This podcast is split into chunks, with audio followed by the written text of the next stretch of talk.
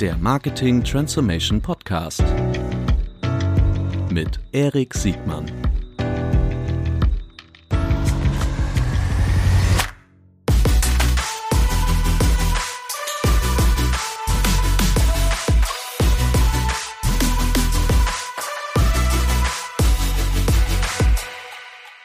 Herzlich willkommen zu einer neuen Folge des Marketing Transformation Podcasts. Heute mit Timo Benzin von Google. Herzlich willkommen, Timo.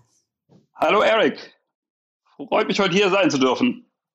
Da sind wir schon zwei. Wir sprechen heute über die sehr bedeutenden Veränderungen, die in unserem Advertising-Ökosystem stattfinden und noch in Zukunft stattfinden werden. Im Wesentlichen durch neue Datenschutzverordnungen, äh, denen wir uns allen stellen möchten und, und auch müssen. Und insbesondere die, die Rolle von Google, die Initiativen von Google, die werden wir besprechen. Aber bevor wir auch für die ganz besonderen Aus, auf die Auswirkungen, die das für den deutschen Advertising-Markt alles haben wird, bevor wir da richtig detailliert drauf eingehen, äh, lieber Timo, bitte stell dich doch kurz selbst vor. Ja, herzlichen Dank. Ähm, Timo Benzin, Benzin tatsächlich so, wie man es hört und spricht. Ähm, Mhm. Ist nicht ganz so gewöhnlicher Name, wo das, äh, der Name wahrscheinlich oftmals in anderen Zusammenhang benutzt wird.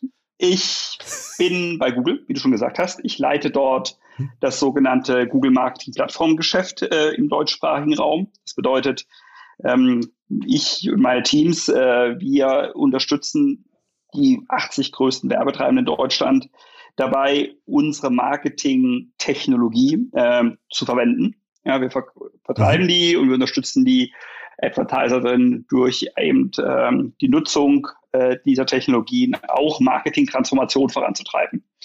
Diese Großartig. Entschuldigung, ja. Transformation macht ja hier in diesem Podcast total Sinn. Ja, sehr schön. Ich wollte dich nicht unterbrechen. Mach genau. äh, Google Marketing Plattform ist ein Name, der vor zwei Jahren eingeführt worden ist. Früher oftmals auch besser bekannt als die ganzen Double-Click-Produkte, die wir hatten, als auch mhm. eben Google äh, Analytics und äh, in der letzten Zeit auch viel verstärkt äh, die ganzen marketing-spezifischen Cloud-Produkte, die wir haben, die wir unter Advanced Marketing Analytics, Analytics formiert. Das mhm. Thema Privacy liegt mir persönlich sehr am Herzen. Ich war von 2017 bis 2019 verantwortlich auch in Europa für das Google Marketing Plattformgeschäft, für die Einführung von ähm, der Datenschutzgrundverordnung, was das eben mhm. insbesondere bedeutet im Hinblick auf Marketingtechnologie. Und mhm. deswegen bin ich da relativ nah am Thema dran und äh, muss auch sagen, ich finde es recht spannend und interessant, was da gerade passiert, weil es passiert sehr Grundlegendes. Das ist vermutlich eine der spannendsten Fragen, die man, die man sich gerade stellen kann. Und ich glaube, ich bin mir sicher, dass du auch einer der spannendsten Ansprechpartner dafür bist, weil äh, zum einen ist Google ja ein sehr mächtiger Player überhaupt im Advertising-Ökosystem äh, aufgrund der äh, der, der, der Google-Originalprodukte, also der Publisher-Seite von Google, aber Google ist ja auch einer der gewichtigsten Martech AdTech-Anbieter äh, und gleichzeitig ja auch, äh, ich weiß nicht, ob Vorreiter der richtige äh, Begriff ist, aber auf jeden Fall ein, ein sehr gewichtiger Player, wenn es darum geht, äh, de facto Standards zu schaffen, beziehungsweise diese ähm, die neue die neuen Herausforderungen, die wir auf der Datenschutzseite haben, äh, für Marketeers handhabbar zu machen. Die ähm, Bevor wir gleich nochmal einsteigen in die, in die besondere Rolle äh, von Google, äh, wenn wir mal so rauszoomen, äh, wir haben gesagt, okay, das ist eine der wichtigsten Transformationen, die so stattfindet. Ich höre jetzt schon so von meinem inneren Ohr so, so den einen oder anderen Zuhörer und Zuhörerinnen, die sagen, boah, noch mehr Datenschutz, ich kann irgendwie nicht mehr. Aber warum ist das ein Thema? Warum wir, warum sollten wir uns diesem Thema alle widmen? Der wesentliche Treiber hinter der ganzen Diskussion ist aus unserer Sicht, und das bekommen wir jeden Tag mit, und ich glaube auch alle, die in dem Ökosystem arbeiten, sind erstmal die sich ändernden Nutzeranforderungen und die Einstellung der Nutzer zu dem Thema hin. Das ist ein, ein Gebiet, das sich über die, würde ich mal sagen, letzten zehn Jahre aufgebaut hat und immer mehr äh, an Gewicht nimmt. Und das ist jetzt keine Story, die irgendjemand erfunden hat oder ein Regulierer erfunden hat. Wir sehen das ja als Practitioners jeden Tag operativen Geschäft, dass wir zum einen wahrnehmen müssen, dass immer mehr Nutzer Adblocker verwenden, weil sie eben mhm. intrusive Werbung sehr unangenehm finden, schlechte Werbung. Mhm. Ähm, deswegen Richtig. hat Google ja schon vor längerer Zeit auch mit dem IAB zusammen die Better Ads Initiative gestartet, bevor überhaupt GDPR ins Gespräch kam. Wir aber mhm. auch bei Google sehen dieses steigende Interesse. Wir haben ja äh, das bekannte Google Account, bis vor kurzem ist noch Google My Account, das wir in München entwickelt haben. Da sehen wir einen starken Anstieg über die gesamten letzten Jahre an Nachfragen an dem Produkt. Ja. Wir sind momentan hier auf einem Level, wo wir 2019 sind die Zahlen noch 20 Millionen Anfragen im Google-Account am Tag haben. Und das kulminiert in fast zwei Milliarden Anfragen im Jahr von Unique-Nutzern, also Visits versus Nutzern, von mhm. denen auch 10 Prozent dann in den Bereich der Ad-Settings reingehen und da Veränderungen eventuell vornehmen, aber vielleicht sich auch nur informieren. Und diese mhm. Zahlen mhm. wachsen stark, die wachsen mit 10, 20 Prozent im Jahr. Das heißt, das Interesse das, ist einfach glaube, sehr, sehr groß. Und wir sehen halt sehr ja. deutliche Reaktionen. Und die deutlichste Reaktion von Nutzern ist halt immer sozusagen davon zu laufen, indem man einen Adblocker mhm. quasi installiert. Mhm. Das ist sicherlich ein, ein, ein Trend, der, also ich glaube, darüber mhm.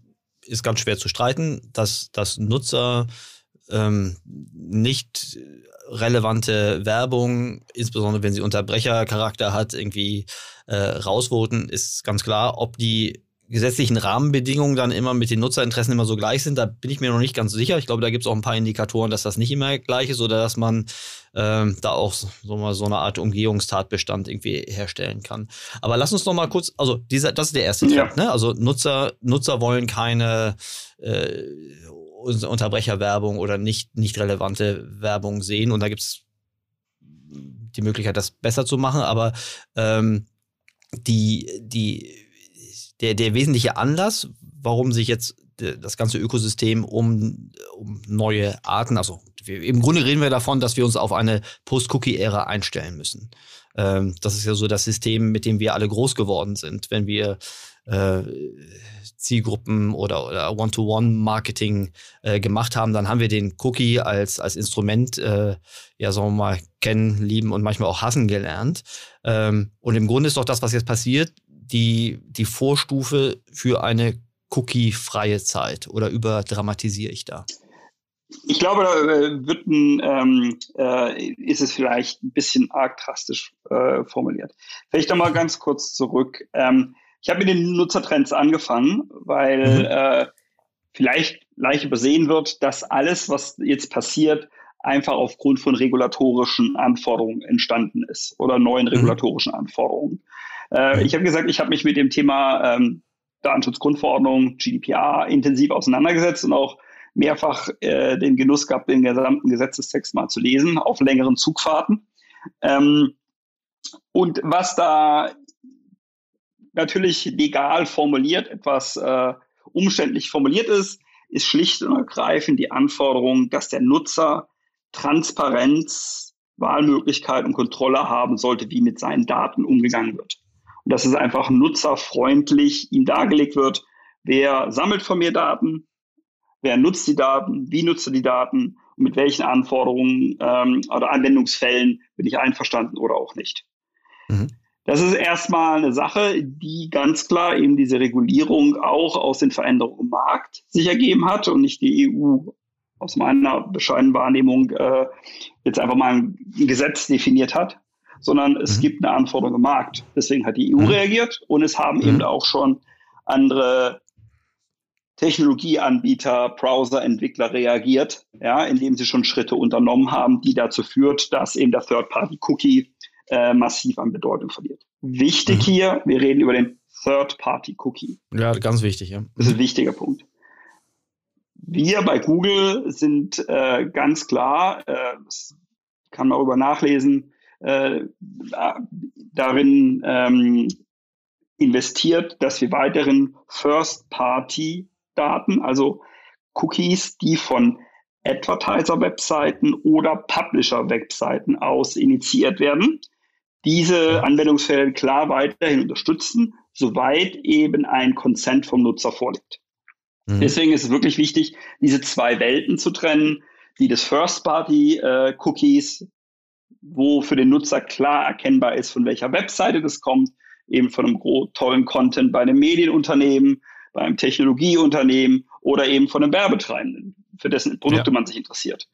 Mhm. Diese Use Cases werden auch weiterhin auf jeden Fall von uns unterstützt. Ich weiß, es gibt da auch, muss man sagen, ähm, teilweise Einschränkungen gewollt oder ungewollter Natur durch Sachen, die schon passiert sind äh, von anderen Anbietern. Aber was meinst du da? Manchmal werden auch solche Sachen auch schon zeitlich eingeschränkt und so weiter. Nichtsdestotrotz, mhm. wir sind auf jeden Fall ganz klar ähm, ähm, dazu committed, eben den First-Party-Cookie auf unseren Tools, in unseren Browsern weiterhin zu unterstützen. Mhm. Diese, diese Entwicklung, also zum Consent, das ist ja im Grunde das äh, sehr jungte mit dem, mit der Werbebereitschaft oder Werbeverweigerungshaltung irgendwie verbunden. Consent ist, glaube ich, ein ganz äh, wichtiges Thema. Da kann ich nur auf die Podcast-Folge mit Micha Rürup von User Centrics äh, verweisen. Da haben wir viel über äh, Consent und Consent Management äh, gesprochen. Ich glaube, das wird eine ganz wichtige, ein ganz wichtiges Asset für jeden Advertiser, äh, die Fähigkeit, äh, Consents zu gewinnen und Consents äh, zu, zu, zu managen. Ähm, wenn wir jetzt, äh, sagen wir, auf den da hast du recht, das zu präzisieren. Es geht hier nicht um den Cookie an sich als Instrument, sondern es geht um den, vor allen Dingen auch den, den Third-Party-Cookie. Die, äh, es gibt natürlich auch Einschränkungen aus meiner Sicht für den, für den First-Party-Cookie oder wie die First-Party-Cookies irgendwie gehandhabt werden können. Aber wenn du jetzt nach vorne schaust, wer werden denn die, wer werden denn die Gewinner und Verlierer dieser, dieser nächsten Stufe äh, der Datenschutzgrundverordnung sein? Das ist natürlich momentan noch schwer zu äh, beantworten.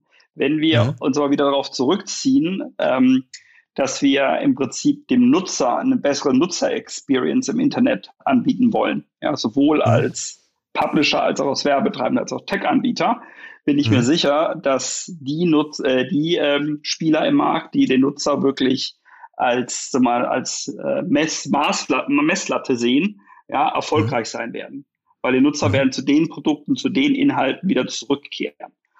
Die. Herausforderung wird sein, wie man im Prinzip diese technischen und rechtlichen Rahmenbedingungen äh, so in die ähm, Nutzerkommunikation, in die Kundenkommunikation einbindet, dass es natürlich ist, dass es nachvollziehbar ist, dass es für den Kunden transparent und fair rüberkommt.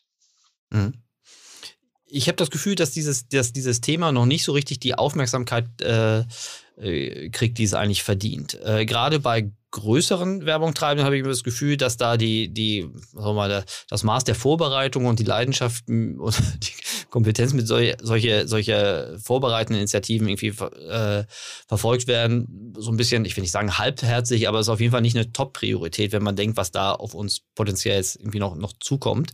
Äh, ist im Grunde eine zweiteilige Frage. A, teilst du diese Beobachtung? Und wenn ja, was denkst du, was sind die Gründe dafür?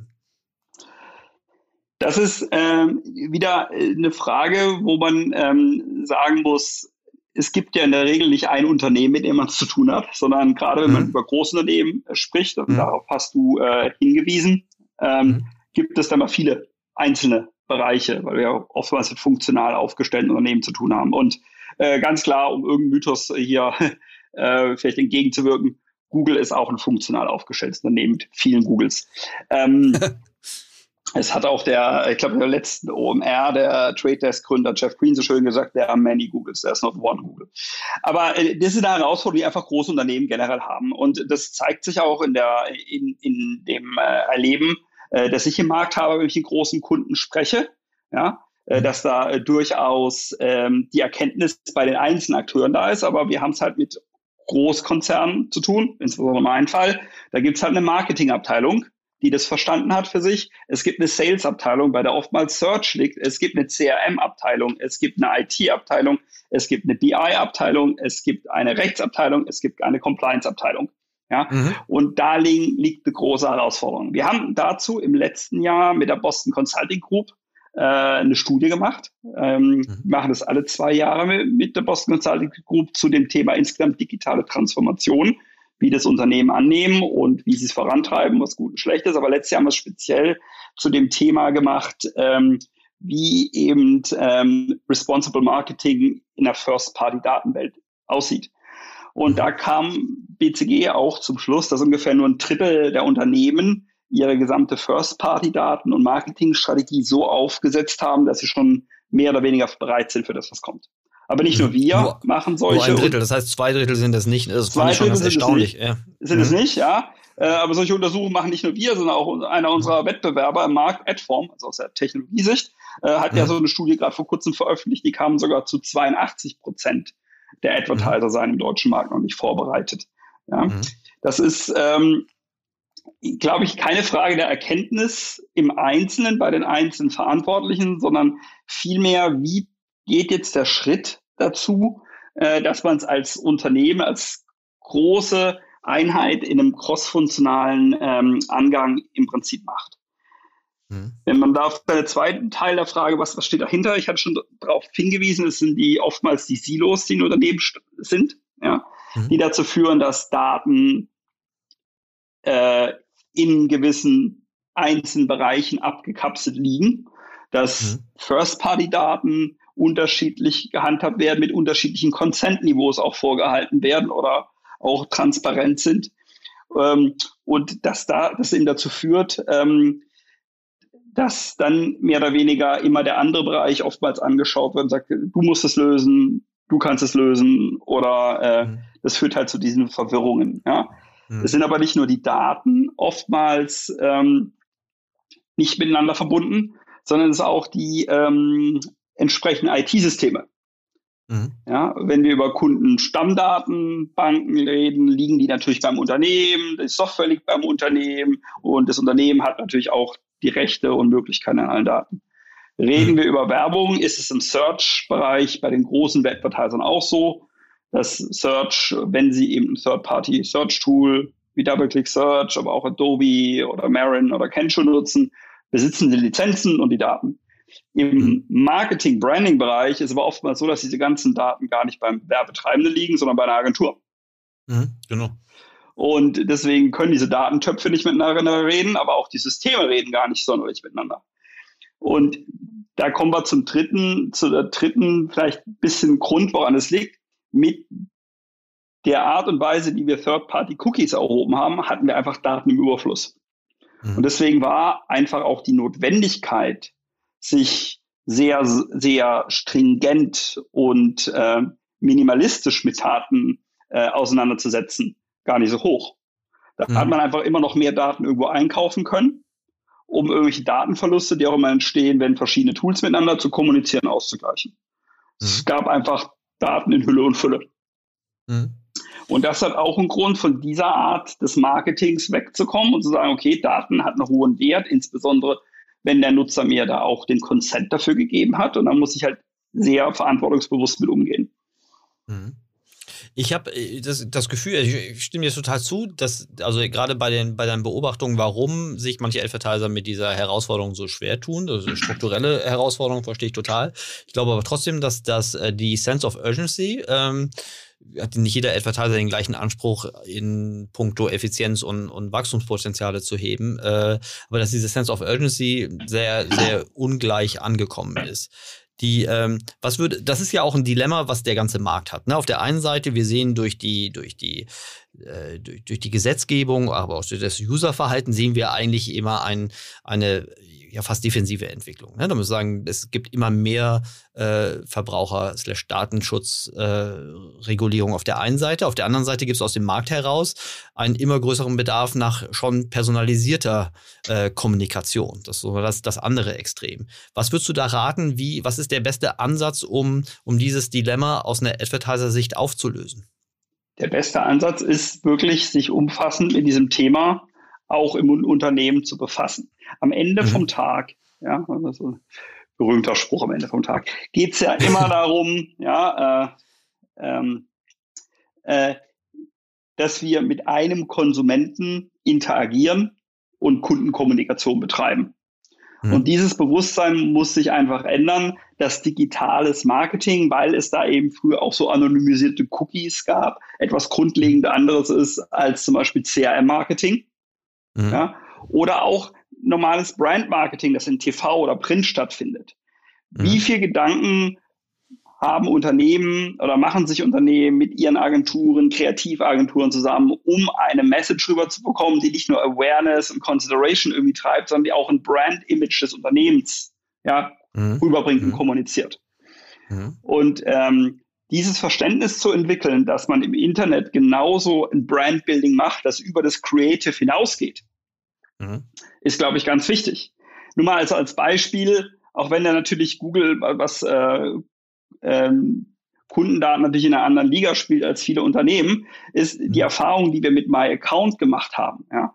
Dass eben die Grundlage von den gesamten Produkten wie Search, YouTube, Gmail, äh, Maps ist, ist die, dass wir durch extrem viel äh, Kundeninterviews, Tausende von Kundeninterviews herausgefunden haben, wie eben dieses Thema Datensicherheit, Datenkontrolle, Wahlmöglichkeit dargestellt werden muss.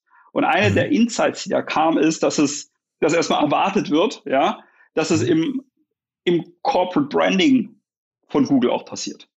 Ja, mhm. dass wir mhm. nicht halt übertragen an Advertiser ein, ein Consent Window aufpoppen mhm. lassen, das so überhaupt nichts mit mir als Unternehmen zu tun hat.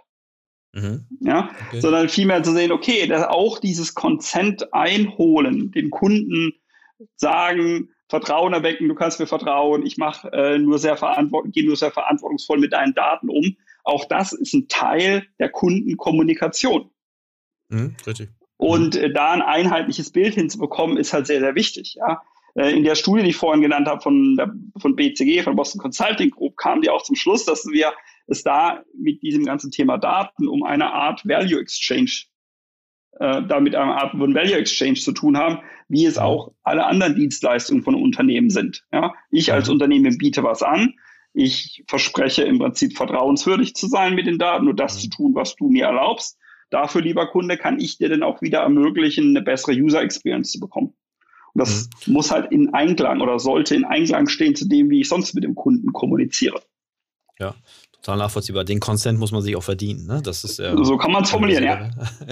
Sehr gut. Sag mal, welche Rolle spielt aus deiner Sicht die, äh, die ich will es nicht nur auf die Agenturen beschränken, aber vielleicht dieser Dreiklang aus Agenturen, Tech-Anbieter wie ihr als Google jetzt auch und, äh, und vielleicht aber auch so die Interessensvertretung der Advertiser. Also mir fällt da jetzt der OWM oder äh, die OWM, muss man sagen, oder dem, der BVDW ein. Wie, wie wirst du sagen, wie, wie sehr setzt man sich da vielleicht auch in der Zusammenarbeit äh, mit, mit, mit, diesen Herausforderungen auseinander? Kriegt ihr da was mit?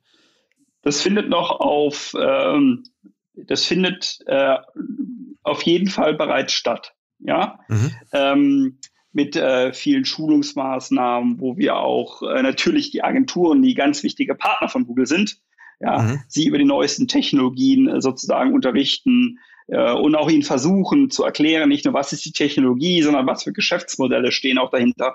Wie, liebe Agentur, kannst du das auch gewinnbringend für deine Kunden, aber auch für dich einsetzen. Ja, solche mhm. Schulungen stand, finden statt. Wir sind in äh, Google ist in Arbeitskreisen ähm, des OWM oder des BVDWs auch vertreten.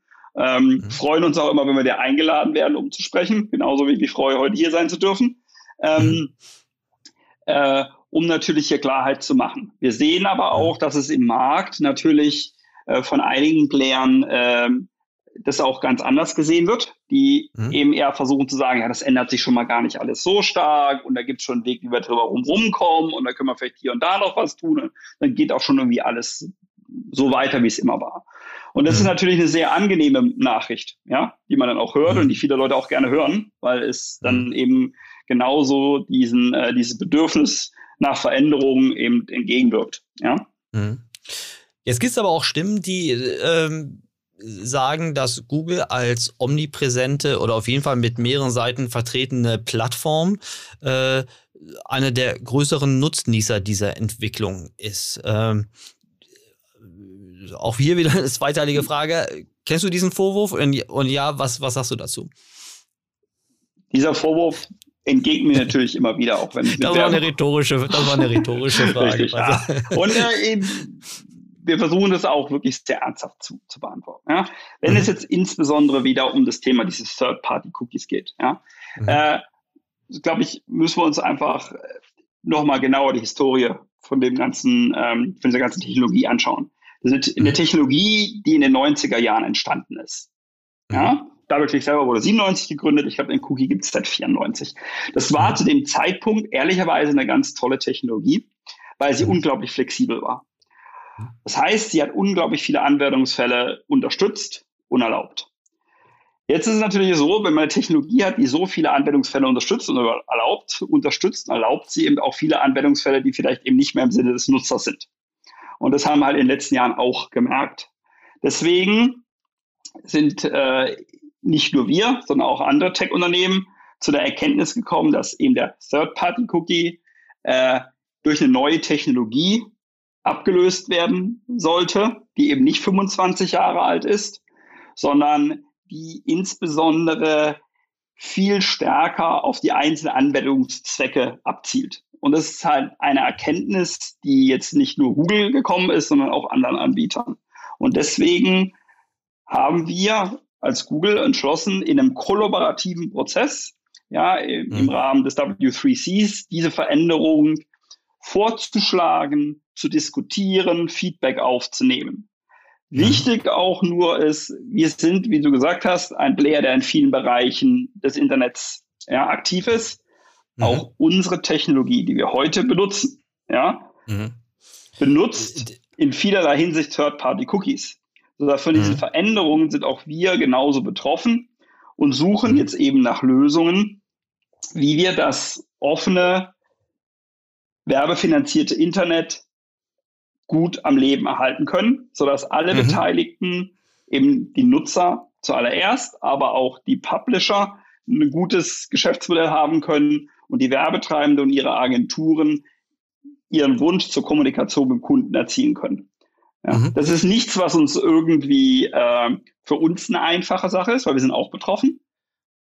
Ja. Aber wir sehen im Prinzip hier keine keine Alternativen, als grundlegend an diese wirklich alte Technologie heranzugehen. Mhm. Das, ich, also alles, was du gesagt hast, äh, insbesondere die, die, die Herleitung, wo wir herkommen mit dem, mit dem Cookie, das kann ich total gut nachvollziehen. Äh, jetzt gibt es nur eine, eine, eine Koinzidenz, die, ähm, ich beschreibe sie mal so. Ähm,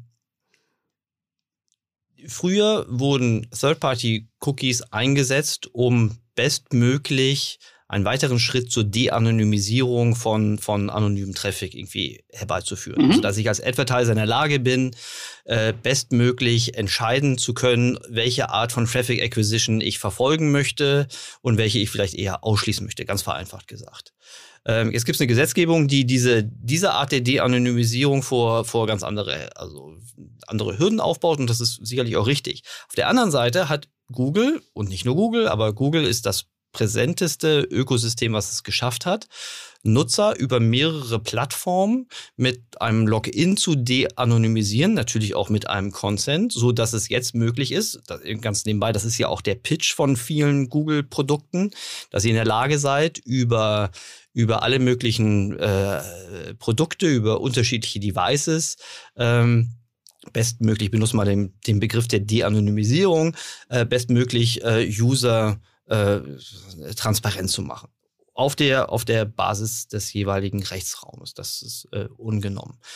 Und äh, man könnte ja sagen, das trifft sich jetzt sehr, sehr, sehr glücklich aus meiner Perspektive, dass eure Login-Plattform ähm, gerade so marktreif ist zu einem Zeitpunkt, wo der, der Gesetzgeber ähm, entschlossen hat, dass sagen mal, andere und sicherlich weniger, äh, weniger äh, sophistizierte Systeme äh, ausge ausphasen, äh, während ihr jetzt ein Produkt habt, äh, was das zumindest aus eurer Perspektive möglich macht, äh, die, die, die, die Potenziale überall sauber zu erkennen. Die Advertiser äh, verspüren jetzt oft das Problem, dass sie mehr oder weniger ausgeliefert sind. Äh, nicht nur von euch als Plattform, sondern auch die anderen äh, zweieinhalb Plattformen, die jetzt hier so eine, so, so, so eine große Bedeutung haben, dass sie nicht mehr in der Lage sind, diese Potenziale selbst zu de-anonymisieren, sondern auf, auf, auf euch und die anderen angewiesen sind, dass ihr diesen Job für sie macht. Kannst du, diesen, kannst du diese Sorge nachvollziehen? Ich habe diese Sorge zumindest auch schon öfter gehört. Mhm. Der wichtige Punkt erstmal zu der gesamten De-Anonymisierung innerhalb von Google und den berühmten Signed-In-Usern, die wir haben, was wir auch mhm. immer propagieren, ja, mhm. äh, über unsere acht Plattformen mit mehr als einer Milliarde Signed-In-User. Das ist der mhm. erste wichtige Punkt vom Nutzer kommt nochmal her, dass wir extrem viel Kontrolle und Wahlmöglichkeit dem Nutzer geben, eben mit dem vorhin schon beschriebenen Google My Account, sodass der Nutzer da auch mhm. Wohlfühlen kann. Und wenn wir sehen, wie hoch die Akzeptanz ist, nicht nur von Nutzern, die sich ehrlicherweise nicht drum kümmern, sondern insbesondere von den Nutzern, die in My Account in die Privacy Settings gehen, ja, mhm. sind wir erstmal confident, dass wir da was geschaffen haben, in dem Rahmen, den wir halt am besten selbst kontrollieren können, der nutzerfreundlich ist und mhm. die Anforderungen der Nutzer entspricht. Mhm. Das erstmal zu dem, was wir da haben. Und äh, du sagst, es ist jetzt gerade gleichzeitig fertig geworden. Äh, wir hätten uns gewünscht, dass es vielleicht schon früh, viel früher wäre das da gewesen, aber wir sind auch gerade eben in dem Arbeitungsprozess. Und ganz ja. ehrlich, auch wir können da noch besser werden und arbeiten daran, noch besser zu werden.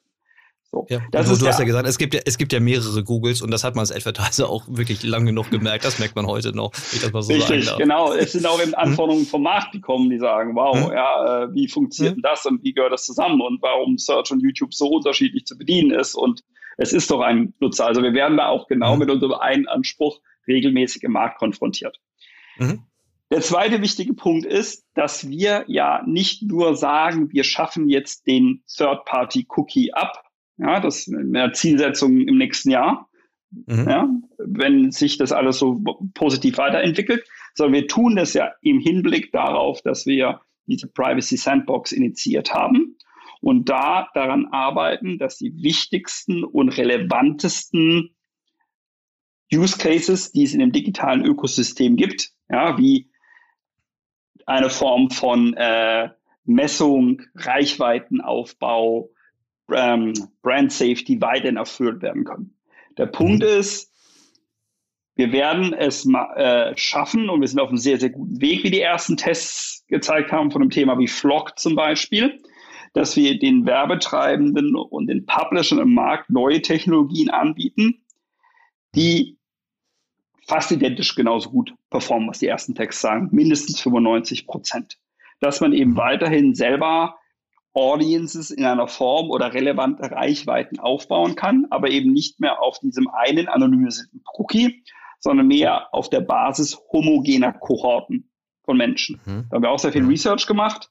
Nutzer fühlen sich wohl, wenn sie in Kohorten nur von Anführungszeichen 1000 oder sogar 100 Nutzern angesprochen werden. Das funktioniert ganz gut.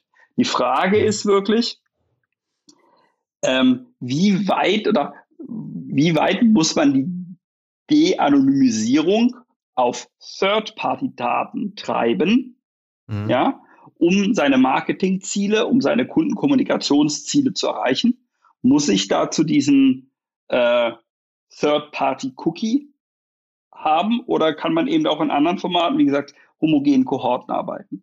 Wichtig mhm. hier nochmal, wie vorhin schon gesagt, das geht im Bereich der Third-Party-Daten, sprich der ähm, Nutzerdaten, die noch nicht bei mir Kunde sind, die noch nicht in einer Interaktion mit mir stehen und wir noch nicht einen Consent gegeben haben. Mhm. Alles, was ich als Werbetreibender oder Publisher in Zukunft basierend auf First-Party-Daten machen kann, unterstützen wir weiterhin auch mit der gesamten Cookie-Technologie. Mhm. Da kommt das, das, das, das Thema, was, was ihr sozusagen zu die durch die Ablösung der, der Third-Party-Cookies, man vorantreibt, ist die, ist die äh, Privacy Sandbox. Magst du die nochmal kurz erklären, bitte? Was verbirgt sich hinter der Google Privacy Sandbox? Ich glaube, das ist Gerne. dieses Thema ist immer noch viel Unklarheit vorhanden. Gerne. Ähm, wie gesagt, wir haben im Ökosystem eben gesehen, dass die Nutzer sich mhm. anders mhm. äh, mittlerweile äh, stärkeres Bedürfnis haben, ihre Privacy äh, ähm, äh, zu managen ja, mhm. oder eben nicht gegen ihren Willen Daten gesammelt werden. Wir haben die mhm. Regulierung und wir haben natürlich mhm. auch schon, was die anderen Anbieter getan haben. Und insofern hat sich Google überlegt, wie gehen wir damit um? Und wir mhm. haben halt wirklich gesehen, dass diese grundlegende Cookie-Infrastruktur es eben nicht ermöglichen wird, Third-Party-Cookie-Infrastruktur den Anforderungen der Nutzer als auch der Regulierer ähm, nachzukommen. Wir haben uns für den Weg gewählt der Kollaboration. Deswegen haben wir diese Initiative äh, Privacy mhm. Sandbox ähm, 2019 ähm, gelauncht, indem wir im Prinzip, und das ist im Wesentlichen Chrome, die ja dieses ganze Cookie-Thema äh, äh, bei Google im Wesentlichen vorantreibt. Ja. Ähm, Entschuldigung, kurz sagen, wie groß ist der Marktanteil von Chrome gerade so ungefähr, bummelig im, in der Dachregion? Ja, muss ich, bin ich überfragt. Weiß aber, ist auf jeden Fall das, aber ist auf jeden Fall das marktführende System, oder? Oder darf man das auch nicht sagen? Äh, muss ich jetzt wirklich sagen, bin ich jetzt gerade überfragt. Ich habe die Zahlen, okay. aber ich weiß sie jetzt auch wirklich mal im Kopf. Es ist auf jeden Fall ein bedeutender Spieler.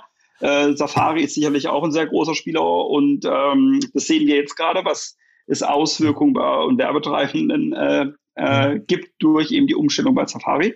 Äh, mhm. Natürlich ist Google auch ein riesengroß, äh, nicht Google, äh, Deutschland ein sehr großer Firefox-Markt. Mhm. Das sehen wir auch gerade bei Publishern zum Beispiel sehr stark. Also wir sind ein bedeutender Spieler. Welchen Marktanteil wir haben, weiß ich jetzt wirklich ganz ehrlich nicht.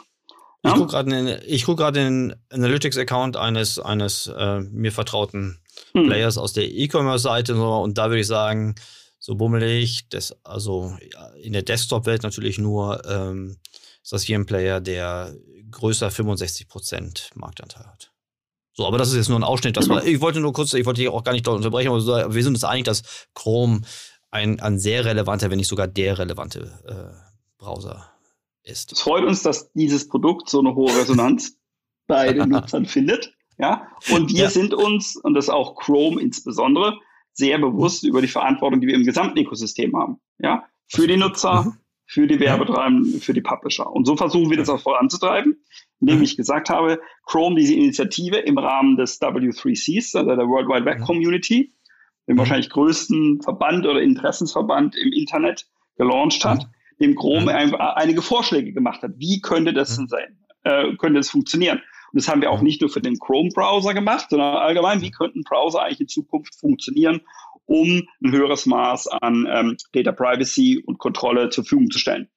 Und das ist ein Prozess, der jetzt seit einiger Zeit läuft, wo große AdTech-Anbieter, äh, auch Wettbewerber eben von uns, äh, äh, damit beteiligt sind und Feedback geben, eigene Vorschläge einbringen, wie auf dieses mhm. Feedback äh, reagieren und äh, dann Produkte weiterentwickeln oder Lösungen weiterentwickeln, sodass wir irgendwann mhm. mal zu einem Zeitpunkt kommen, wo wir denn die auch zum öffentlichen Test bereitstellen können. Ja? Wir haben jetzt mhm. gerade darüber gesprochen, eben was das ganze Thema Reichweitenaufbau anbelangt. Da haben wir diese Lösung, die Flock heißt. Äh, da haben wir jetzt die ersten Tests durchgeführt mit sehr guten Ergebnissen und werden jetzt ab März, ist das Ziel, also sehr, sehr bald, äh, mhm. die auch in öffentliche Tests gehen, dass auch andere Anbieter, die mit dieser Technologie arbeiten können und was wir weiter verbessern können, um eben äh, Reichweite äh, zu erzielen. Anderes mhm. Beispiel ist das Thema, das jetzt Fletch heißt. Das hieß ursprünglich mal der so Vorschlag äh, von Chrome, glaube ich, Turtle Duff, den Turtle Key. Da geht es um den Remarketing-Anwendungsfall. Da mhm. ist zum Beispiel sehr viel Input von Criteo eingeflossen, die sehr mhm. aktiv sind, unmittelbarer, ja, äh, wichtiger Partner, aber auch Wettbewerber auf der mhm. Advertiser-Seite, äh, wie wir das Produkt weiterentwickelt haben. Das heißt, es ist eben nicht mehr Turtle Dove und, äh, sondern es, es ist firmiert unter Fletch, wo eben sehr mhm. wichtige Sachen, dass gewisse Daten eben außerhalb der Browser weiterhin ähm, äh, vorgehalten werden, gewisse äh, Listen. Ähm, da arbeiten wir mit der Industrie zusammen und da sind auch Verbände drin aktiv, der IAB ist zum Beispiel aktiv, ja, um da Feedback mhm. zu geben und Interesse der Advertiser zum Beispiel mit reinzukriegen. Das ist unsere mhm. Vorgehensweise. Also wir kündigen äh, nicht nur Veränderungen im Produkt an, sondern wir gehen in eine frühzeitige Diskussion mit dem Ökosystem, um mhm. da eben einvernehmliche, gute Lösungen zu finden. Mit Blick auf die, auf die Zeit würde ich gerne so, so, so zum Abschluss nochmal deine Einschätzung zu dem, im weitesten reden wir jetzt über, über Datenschutz, äh, äh, also Umsetzung von, von Anforderungen, die Gesetzgeber uns geben. Google als internationaler Player ist ja äh, auf vielen Märkten mit unterschiedlichen Gesetzgebungen aktiv. Ähm, was würdest du sagen, wie gut ist die, ähm, oder wie herausfordernd ist das, äh, das der, der deutsche Rechtsraum innerhalb der, der Europäischen Union natürlich im Verhältnis zu anderen Märkten, in denen ihr unterwegs seid? Ist das, ähm, ist das die, die härteste Nuss, die ihr aus, aus Google-Perspektive habt, oder gibt es da noch andere Märkte, die ähnlich herausfordernd aufgestellt sind? Also zunächst einmal ist es so, dass wir als Google als global arbeitendes Unternehmen, und das ist momentan mhm. auch nicht zur größten Freude meiner Kollegen in Amerika, ähm, wirklich uns an den schärfsten Bedingungen orientieren. Mhm. Ja, das sind momentan, wenn man so global schaut, definitiv aktuell die Datenschutzgrundverordnung. Ja, mhm. wir sehen aber jetzt auch in, in Amerika, in Kalifornien als erster Staat kam eben das California Consumer äh, Protection Act, der mhm. in eine sehr ähnliche Richtung geht, mehr auf einer Opt-out-Ebene als auf einer Opt-in-Ebene, mhm. aber auch die Nutzer viel mehr Kontrolle geben. Ja, wir mhm. orientieren uns momentan an dem, was am striktesten ist, und das ist Europa. Mhm. Die Startpositionen ähm, in Europa sind sehr unterschiedliche, mhm. weil das ursprüngliche E-Privacy, äh, jetzt kommen wir auseinander, die E-Privacy nicht äh, ist Regulation, ähm, mhm. die eben in äh, viel früher als GDPR rauskam, die erste, ja, die mhm. ist sehr unterschiedlich implementiert worden in den verschiedenen Märkten. Mhm. Ja, da war, muss man ganz ehrlich sagen, Frankreich wesentlich weiter vorne. Ja, mhm. und wir sehen jetzt auch hier gerade, was die, der Amerika äh, französische Regulierer, die CNIL, äh, macht, die treiben es schon deutlicher voran. Ja, ähm, in einigen Bereichen, in anderen Bereichen sind die deutschen Regulierer wieder ähm, ein bisschen weiter. Mhm. Aber wir sehen, dass wir jetzt aus einer als GDPR gelauncht worden ist, äh, war der erstmal der äh, ernstzunehmende Versuch aller Beteiligten, konform zu sein und die Regulierer waren erstmal, äh, haben sich das beobachtet, stellen viele Fragen, auch unsere Kunden bekommen Fragenlisten, um das besser zu verstehen. Und wir sehen, dass es jetzt langsam eben dazu übergeht, dass sie dann auch sehr konkrete nochmal Anforderungen stellen. Mhm. Und da ist Deutschland jetzt vielleicht nicht der aller, aller strengste Markt, aber sicher vorne mit dabei. Okay spannend. Ich bin gespannt, wie das weitergeht und ob auch noch andere Rechtsräume äh, ihre äh, Datenschutzregelung äh, verschärfen werden und äh, wie sich dann nicht nur ihr, sondern auch überhaupt das, das, das Ökosystem der Martech, AdTech-Anbieter darauf einstellen wird. Äh, wir, mit Blick auf die Zeit, wir kommen jetzt so ein bisschen zu Ende. Ich möchte dir trotzdem noch mal meine eine persönliche Frage stellen. Mhm. Das sind eigentlich zwei Fragen. Was waren in den letzten zwölf Monate deine beste beziehungsweise deine schlechteste Entscheidung? Gut, ich glaube, so gerade im beruflichen Hinblick und was wir mit unseren Kunden machen, war aus meiner Erfahrung, was wir auch im Markt an Dynamik sehen in den letzten zwölf Monaten, wirklich die beste Entscheidung, dieses Thema proaktiv anzugehen und unsere großen mhm. Kunden wirklich sehr genau darauf anzusprechen, auf die anstehenden Veränderungen, was das bedeutet. Das hat mhm. insgesamt nicht nur bei Google, ähm, zum ziemlichen äh, ja, Nachfrageanstieg gerade für eigene Marketingtechnologien geführt. Ja, weil mhm. Kunden eben darüber ähm, sich darüber im Klaren wurden, dass sie ihre Technologien, ihre Daten äh, selber irgendwie kontrollieren und besitzen sollten mhm. und dann auch wollten. Mhm. Insofern haben wir mhm. da sehr viele konstruktive Diskussionen. Äh, wie gesagt, es sind noch nicht alle da, wo sie sein sollten, aber das Bewusstsein ist schon sehr viel höher. Und mhm. vor allen Dingen ähm, sehen, merken wir mit den Kunden, wo wir reden, dass das Bewusstsein auch groß ist, dass man sich da nicht irgendwie durchmogeln kann. Ja? Mhm. Sind die Veränderungen schon da? Haben wir darüber gesprochen? Mhm. Dauert wahrscheinlich noch ein bisschen. Ich glaube, das war eine ja. gute Entscheidung. Mhm. Schlechte Entscheidung. Ja gut, also ich glaube, das letzte Jahr war natürlich extrem anspruchsvoll für alle Beteiligten. Ja? Mhm. Mhm. Aufgrund des Lockdowns, aufgrund des Homeoffice, aufgrund äh, Homeschooling. Ne? Ähm, mhm. Das sind natürlich äh, Sachen, da muss ich glaube ich sagen, dass die äh, keine großen Fehler, aber Summe an kleiner Fehler bestimmt bei mir lagen. Gerade im Umgang, ja, wie helfe ich meinen Kindern in, in, in der Homeschool oder auch wie gehe ich ja auf die Distanz mit Mitarbeitern um, die ich einfach ein halbes Jahr oder jetzt schon ein Jahr wirklich gar nicht mehr physisch gesehen habe. Da mhm. muss man sich umstellen, um da auf mhm. die Empfindlichkeiten äh, besser eingehen zu können. Aber natürlich zehrt es auch an der Kundenbeziehung jetzt. Ja, das mhm. ist natürlich ein professionelles Setup reißen sich alle zusammen und sagen, ja, eine Videokonferenz geht, geht gut, ja, ja, ja. aber merkt schon, dass es immer, ähm, äh, immer anstrengender wird und somit äh, ja. Aber das, das hast du ja nicht so richtig allein in der Hand. Also was hättest du, was hättest du da lieber anders gemacht im Nachhinein? Mehr, mehr Homeschooling, wirklich? Ja, nee, also mehr, mehr sicherlich nicht, ja. Aber ich glaube, wie man mit seinen Kindern umgeht, der hätte schon einiges besser machen können. Ja, also so das kleine ja, Witz am Rande mhm. oder Erziehungstipp mhm. ist, äh, äh, wir machen bei Google natürlich auch viel so Managerschulungen zu, wie machen wir, wie coachen wir unsere Leute, ja. Mhm, und lustigerweise habe ich da einiges erfahren, was bei meinen Kindern auch gut hilft, ja. So eine ganz grundlegende Frage, so Manager 101, ja. Äh, mhm. niemals Warum-Fragen stellen.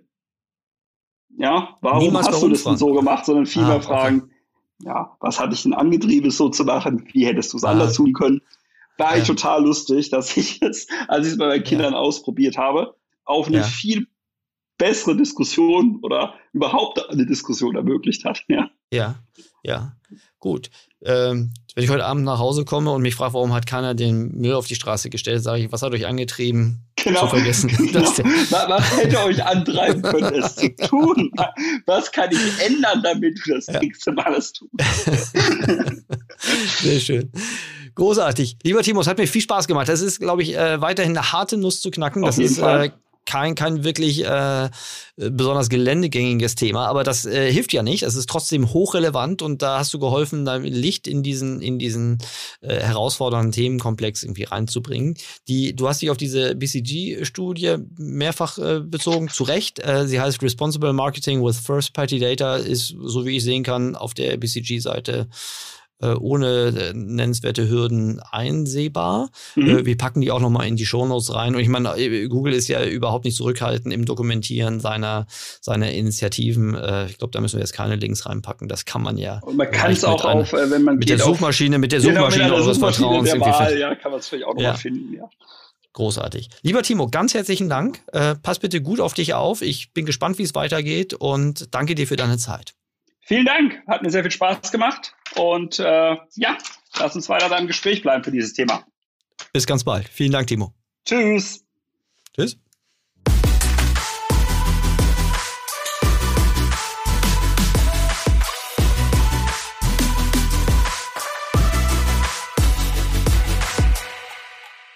Dieser Podcast wird produziert von Podstars